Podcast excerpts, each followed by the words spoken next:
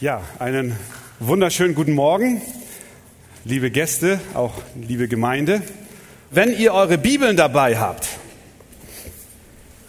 dann schlagt doch gerne auf Psalm 119. Psalm 119 von Vers 9 bis 16. Psalm 119, 9 bis 16. Und ich lese nach der Luther-Übersetzung. Dort steht Folgendes. Wie wird ein junger Mann seinen Weg unsträflich gehen, wenn er sich hält an deine Worte? Ich suche dich von ganzem Herzen. Lass mich nicht abirren von deinen Geboten. Ich behalte dein Wort in meinem Herzen, damit ich nicht wieder dich sündige.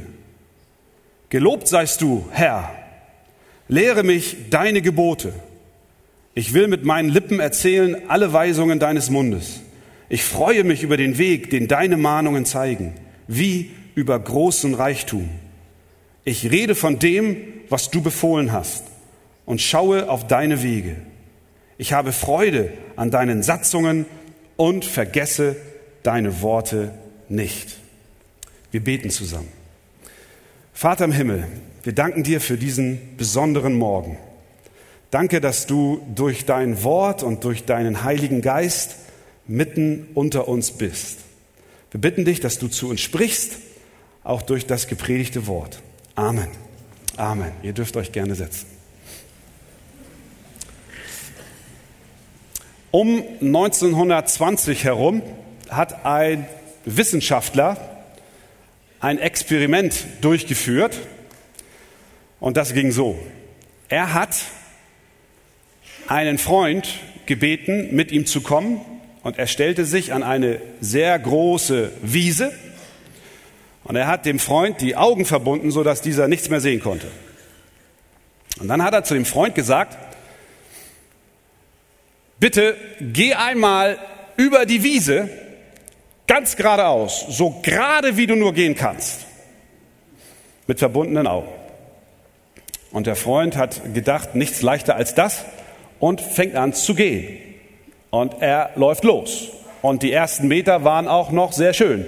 Er ging ganz gut gerade. Aber dann nach einigen Metern fing er an, so leicht einen Rechtsdrall zu entwickeln, der sich immer mehr verstärkte. Und irgendwann wurde aus seinem geraden Gang eine Kurve. Und diese Kurve bekam einen immer engeren Radius. Und irgendwann kam er fast an den Punkt zurück, wo er schon losgegangen war. Und er ging weiter und weiter und sein Kreis wurde immer enger und immer enger und irgendwann endete er an einem Baum. Er dachte, dass er geradeaus gegangen sei. Er war fester Überzeugung, ich bin gerade gegangen. Aber von außen betrachtet wurde sehr schnell deutlich, der Junge, der ist im Kreis gelaufen. Dann hat sich der Wissenschaftler gedacht, ja meine Zeit, woran liegt denn das? Vielleicht hat der ein Bein, was länger ist und das andere ist kürzer. Und äh, das äh, treibt ihn dahin, dass er im Kreis läuft. Er humpelt vielleicht. Also hat er ihn in ein Auto gesetzt.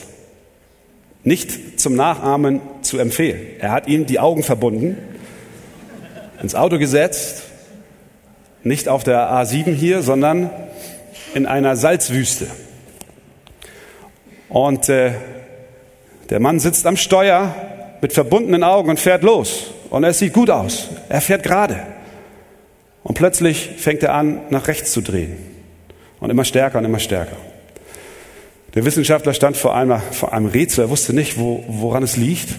Und dann hat er einen Schwimmer genommen und hat ihm die Augen verbunden und hat gesagt, schwimm durch den Teich geradeaus. Und was macht er? Er schwimmt im Kreis.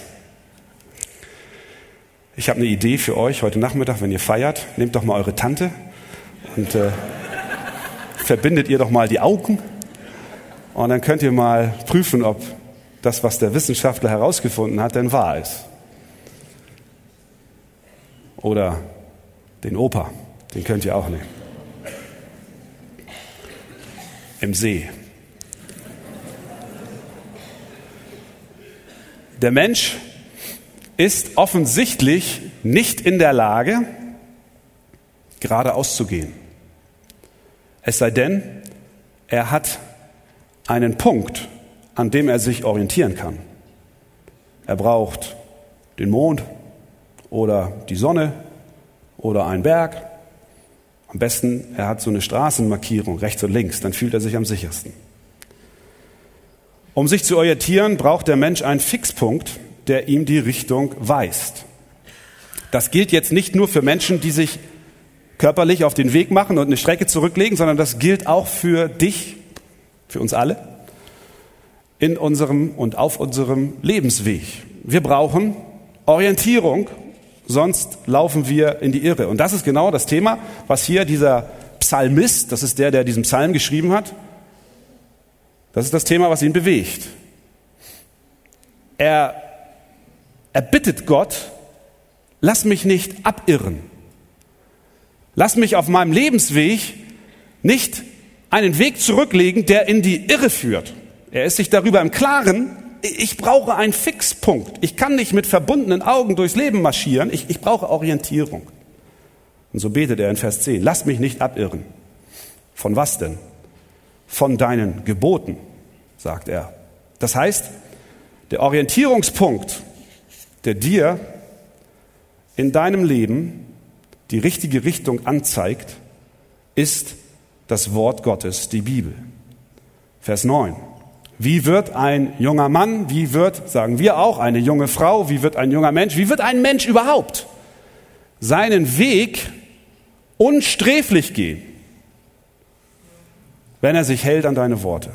Ihr habt, und das haben wir eben gesehen, in den letzten zwei Jahren intensiv euch mit dem Wort Gottes beschäftigt und ihr habt viel gelernt und ihr habt auch äh, gelernt, was die Bibel ist, wer Gott ist, der sich in dieser Bibel seinem Wort offenbart. Und ihr habt auch gelernt, wer ihr seid. Und ihr habt auch gelernt, was das größte Problem ist, was wir als Menschen haben, nämlich, dass wir ganz anders sind als Gott, der da oben ist, der heilig ist und wir sind Sünder und wir kommen nicht zueinander, es sei denn, dass wir an Jesus Christus glauben, den Sohn des lebendigen Gottes, der gekommen ist, um für deine Schuld zu sterben. Theoretisch wissen wir also, das wisst ihr auch. Ihr habt es gelernt und ich weiß es auch theoretisch und ich würde mal davon ausgehen, dass die meisten von uns in der Theorie wissen, ja, die Bibel ist, ist so ein Fixpunkt.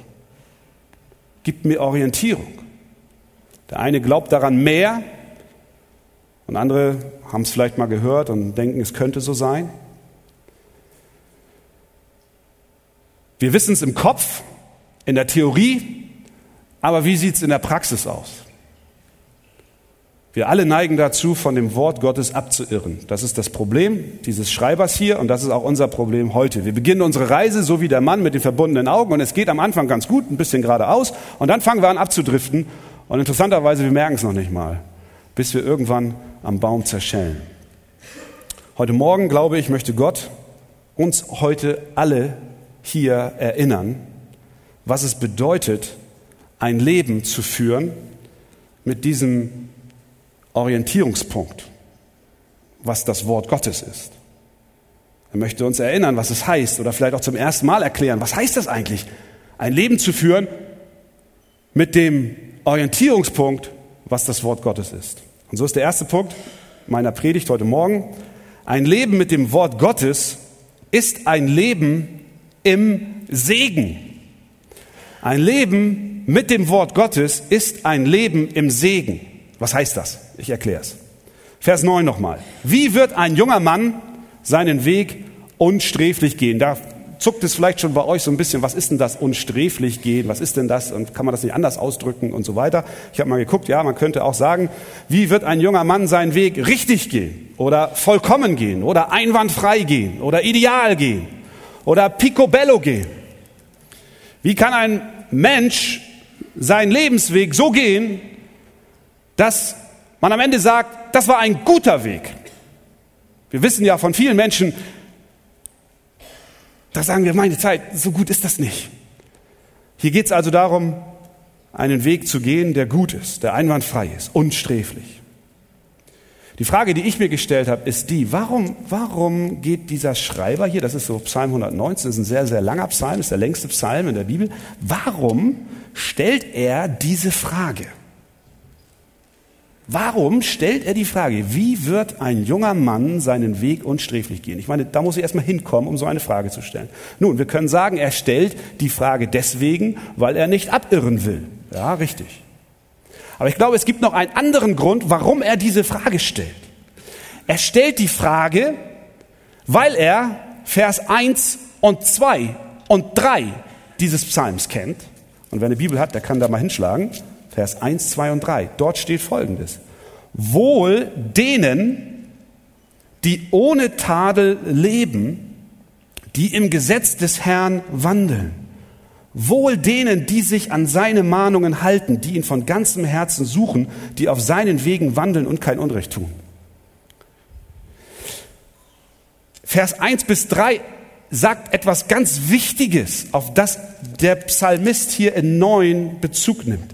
Er sagt, ein Mensch, der sein Leben führt mit dem Orientierungs- und Fixpunkt des Wortes Gottes, ist ein Mensch, der gesegnet ist.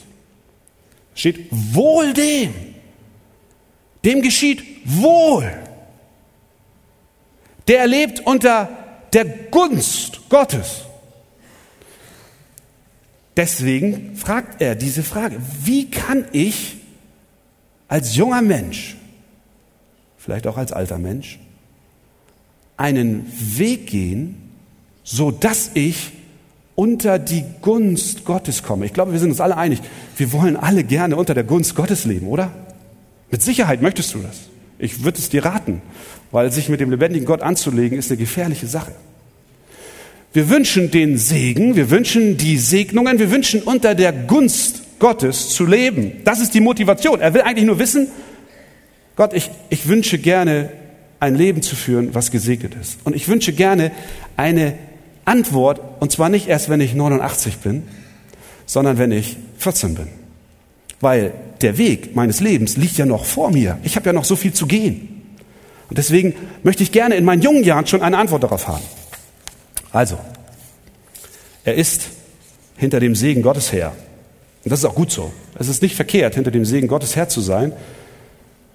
Gott möchte gerne seine Kinder segnen. Die Frage ist also die, willst du im Segen leben oder soll dein Leben ein Unsegen oder ein Chaos werden?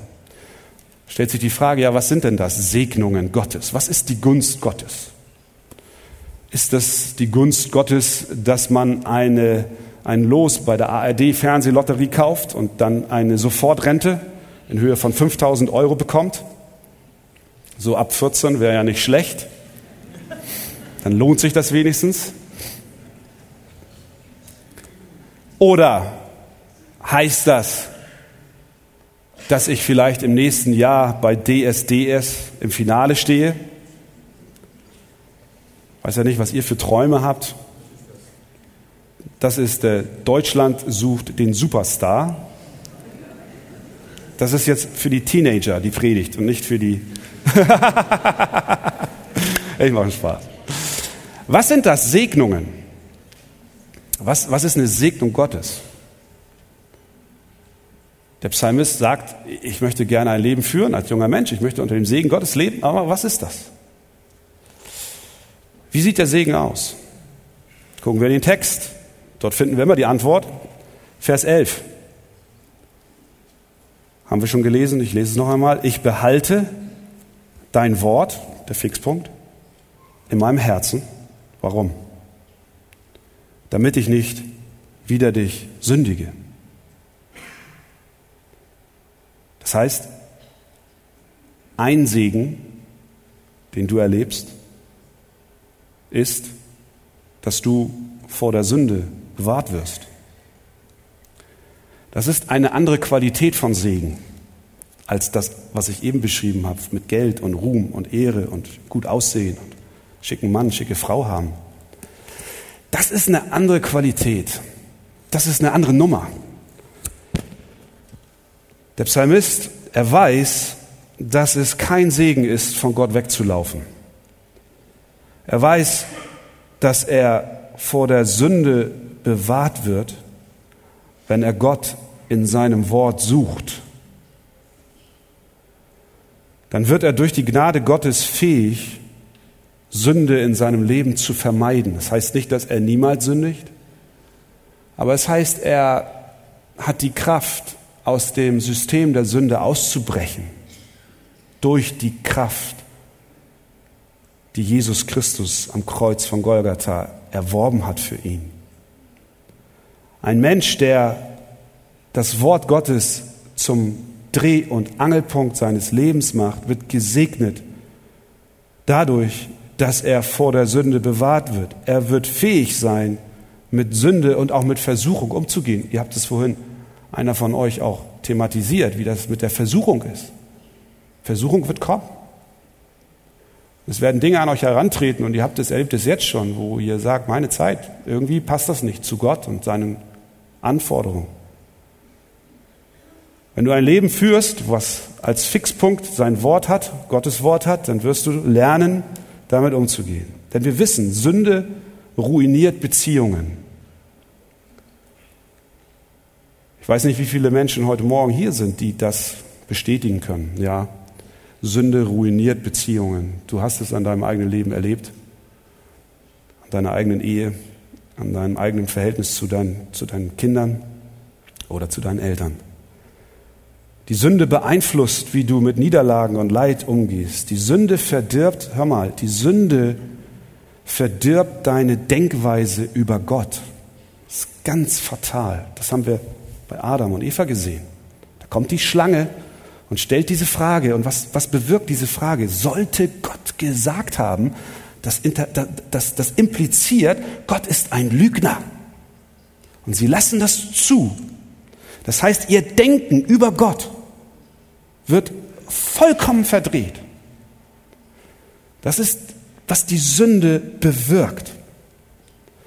Sie verdirbt unsere Denkweise über Gott. Und unsere verdrehte Denkweise über Gott wiederum verdreht alles andere, was wir im Leben sonst so denken. Wir werden haltlos und wir haben keinen Fixpunkt. Wir werden hin und her geworfen. Heute ist das modern, morgen das modern. Vor 100 Jahren war das eine noch als Sünde deklariert, heute ist es selbstverständlich. Und wir wissen gar nicht mehr, was in den nächsten Jahren kommt. Wir sind wie ein Schiff ohne Antrieb, wie eine Nussschale hin und her geworfen von den Wellen. Das heißt, ein Segen ist, vor der Sünde bewahrt zu werden. Der Psalmist weiß, wenn er sich an das Wort Gottes hält, dann wird ihn das beschützen und bewahren vor der Sünde. Ein Segen, der größer nicht sein kann. Zweitens, was für einen Segen gibt es noch? Der Segen der Freude. Schaut mal rein, Vers 14.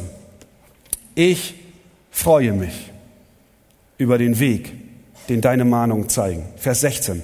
Ich habe Freude an deinen Satzungen und vergesse deine Worte nicht. Ein Segen ist, dass wir vor der Sünde bewahrt werden. Der andere Segen ist, dass wir Freude erleben. Das ist unglaublich. Du erlebst eine Freude, wenn du das Wort Gottes als Fixpunkt und als Orientierungspunkt in deinem Leben hast. Der Psalmist weiß, dass er zu Gott gehen muss, wenn er seine Seele und sich selbst mit echter Freude und tiefer Zufriedenheit füllen will. Es gibt die Versuchung, dass wir zu Dingen laufen, die uns oberflächlich befriedigen und wir haben es oft erlebt und du auch schon da ist Weihnachten und dann hast du etwas bekommen und nächstes Jahr, noch nicht mal so lange, dauert es gar nicht, da liegt es schon wieder in der Ecke und das ist von gestern. Nintendo, jetzt muss es 3D sein. Vor drei Jahren war, war es, ja, das ist, es ist verrückt. Und morgen ist 3D wieder out, weil die Leute feststellen, dass man dadurch Kopfschmerzen kriegt. Wir versuchen unsere, unser Glück zu finden in Dingen, die uns so angeboten werden. Aber der Segen ist, den Gott bereithält, eine Freude, die du erlebst, wenn du mit seinem Wort gehst und in Übereinstimmung zu seinem Wort lebst.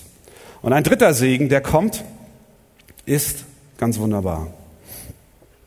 Und ich, ich bete, dass das in unser Herz fällt.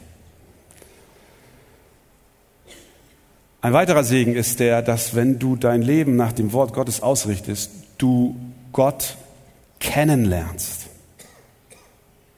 Du erkennst Du lernst Gott, den lebendigen Gott, kennen. Ich, ich möchte noch einmal diesen, diesen Abschnitt lesen, den ich gelesen habe. Und jetzt zählt einmal mit, wie oft der Schreiber sagt, entweder du, deine oder dich in Bezug auf Gott. Wollt ihr das mal machen? Zählt mal mit. Ich frage euch nachher, wie oft du, deiner, dich, dir vorkommt, okay? Kriegen wir es hin? Achtung. Wie wird ein junger Mann seinen Weg unsträflich gehen, wenn er sich hält an deine Worte? Ich suche dich von ganzem Herzen. Lass mich nicht abirren von deinen Geboten. Ich behalte dein Wort in meinem Herzen, damit ich nicht wieder dich sündige. Gelobt seist du, Herr. Lehre mich deine Gebote. Ich will mit meinen Lippen erzählen alle Weisungen deines Mundes. Ich freue mich über den Weg, den deine Mahnungen zeigen, wie über großen Reichtum. Ich rede von dem, was du befohlen hast und schaue auf deine Wege. Ich habe Freude an deinen Satzungen und vergesse deine Worte nicht. Habt ihr gezählt? 13. Wer bietet mehr? Wer sagt 13? Hand hoch. 13. Super, Simon. Richtig. Ich habe auch 13 gezählt. Warum habe ich das jetzt gemacht? Ich glaube, dadurch wird uns deutlich,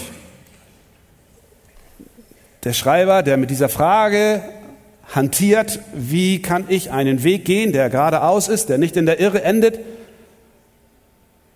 der kommt zu dem Punkt, dass er sagt, es ist ein Segen und diesen Segen will ich. Und was ist der Segen? Weil ich dich, Gott, kennenlerne. Deine Gebote halte ich, dein Wort, dein Mund, deine Wege, deine Mahnungen, alles, was du Gott getan hast. Das heißt, die Bibel ist ein Buch über Gott. Er behandelt die Bibel nicht als ein Buch wie jedes andere, sondern es ist ein Buch, durch das du Gott kennenlernen kannst. Gott, der allmächtige Schöpfer Himmels und der Erden, der, der dich gemacht hat, der dich kennt, der deinen Weg weiß, wie es weitergeht, der dich gesehen hat, noch bevor du im Mutterleib geformt wurdest, das musst du dir mal vorstellen, der sagt zu dir, weißt du was, nimm mein Wort als den Dreh- und Angelpunkt in deinem Leben dann wirst du gesegnet, indem du mich kennenlernst. Gott offenbart sich durch sein Wort dir selbst. Nicht nur den jungen Leuten heute Morgen hier, sondern auch Ihnen, die Sie hier zu Gast sind. Gott offenbart sich durch sein Wort. Er hat sich entschieden, hat gesagt, ich will mich den Menschen zeigen in dem, was ich für sie aufgeschrieben habe. Das Wort Gottes handelt von Gott. Er lässt dich erkennen, wer Gott ist. Das Wort Gottes erklärt, wie du Gemeinschaft mit ihm haben kannst. Er möchte seine Kinder segnen. Er möchte nicht, dass sie sich verirren, sondern er möchte, dass sie den geraden Weg gehen. Anwendungsfrage für dich heute Morgen. Du hast gehört, ein Leben mit Gott ist ein Leben im Segen. Gibt es Bereiche in deinem Leben, über den du sagen würdest, ich erlebe so etwas gerade nicht? Vielleicht wirst du neu erinnert, heute Morgen zurückzugehen und deinen Fixpunkt in deinem Leben wieder neu zu definieren, zu sagen, ich möchte all die anderen Irrlichter in meinem Leben ausblenden und mich wieder neu besinnen auf das Wort Gottes. Zweitens, ist nicht mehr lang, ein Leben mit Gottes Wort ist auch ein Leben der Disziplin. Vers 9. Wie wird ein junger Mann seinen Weg unsträflich gehen? Wenn er sich hält an Gottes Wort. Nicht nur, wenn er es liest, sondern wenn er es auch tut. Wenn er auch das, was er dort liest, Anwendung finden lässt in seinem Leben. Das heißt, der Schreiber sieht das Wort Gottes als eine Entscheidungsgrundlage in seinem Leben. Er hält sich an sein Wort. Er tut es auch. Es ist nicht nur ein Buch, sondern es ist eine, eine Anleitung, die er umsetzt. Er lebt aus dem Wort, er nährt sich aus dem Wort. Das heißt, das Wort Gottes beeinflusst und bestimmt seine Entscheidung, die er trifft. Ihr habt es kurz angerissen. Schlecht reden über einen Klassenkameraden. Ah, wenn, du, wenn du den Fixpunkt in deinem Leben hast, möglichst gut vor anderen dazustehen, dann haust du mit rein. Und dann bist du vorne weg. Und dann redest du schlecht. Und dann, weil du gerade fünf andere um dich hast, die dir wichtiger sind und von denen du, möchtest du gerne Bestätigung haben. Wenn du ein Leben führst nach dem Wort Gottes, dann sagst du, nein, ich äh, möchte da nicht mitmachen.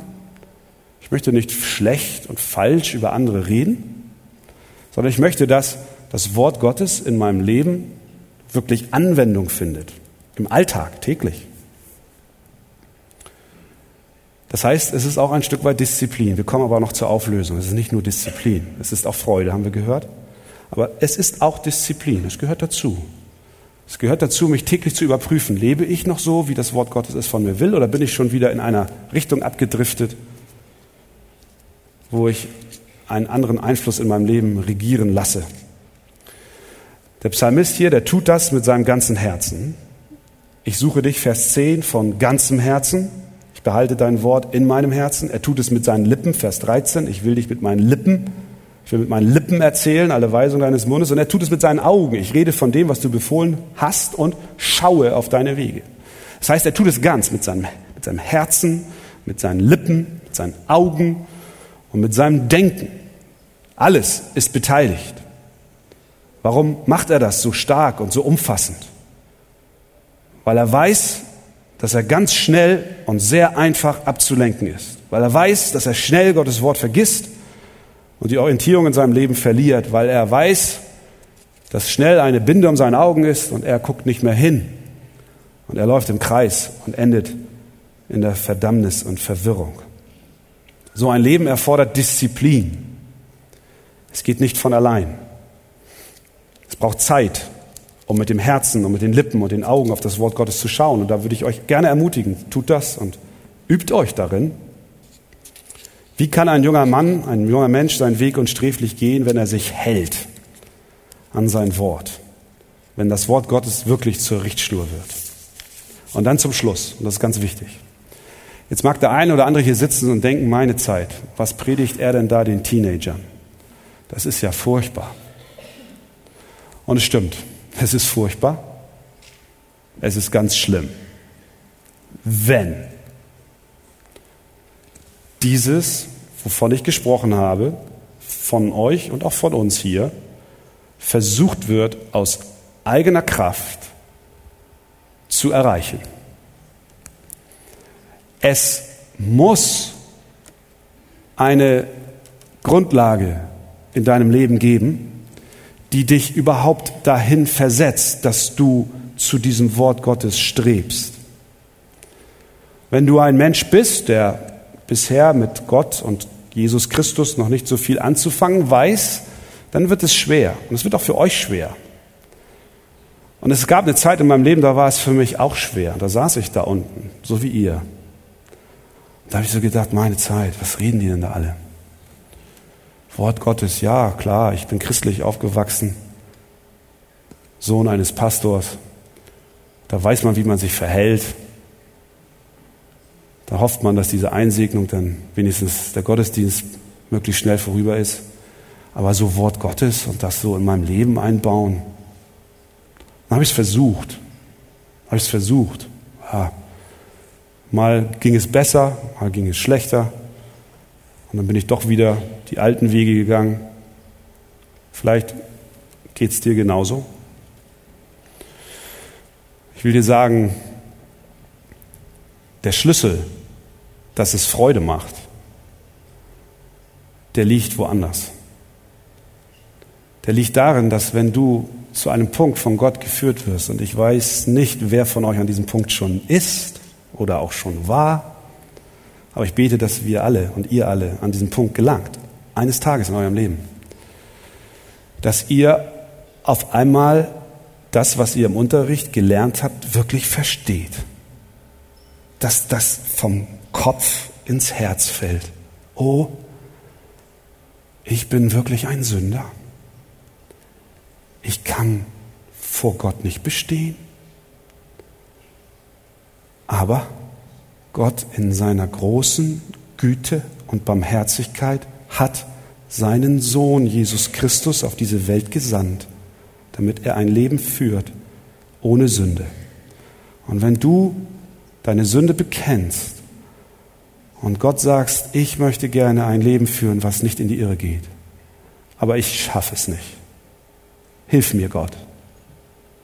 Dann ist das der Startpunkt, der Anfang für einen Wandel und ein Leben mit Gott, was mal auch Niederlagen mit sich bringt, aber was keine Quälerei ist.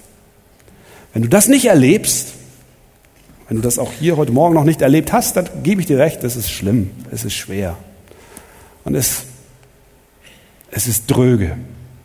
Aber wenn du in deinem Herzen so etwas erlebt hast, dann ist eine ganz andere Basis da. Das ist eine ganz andere Basis da.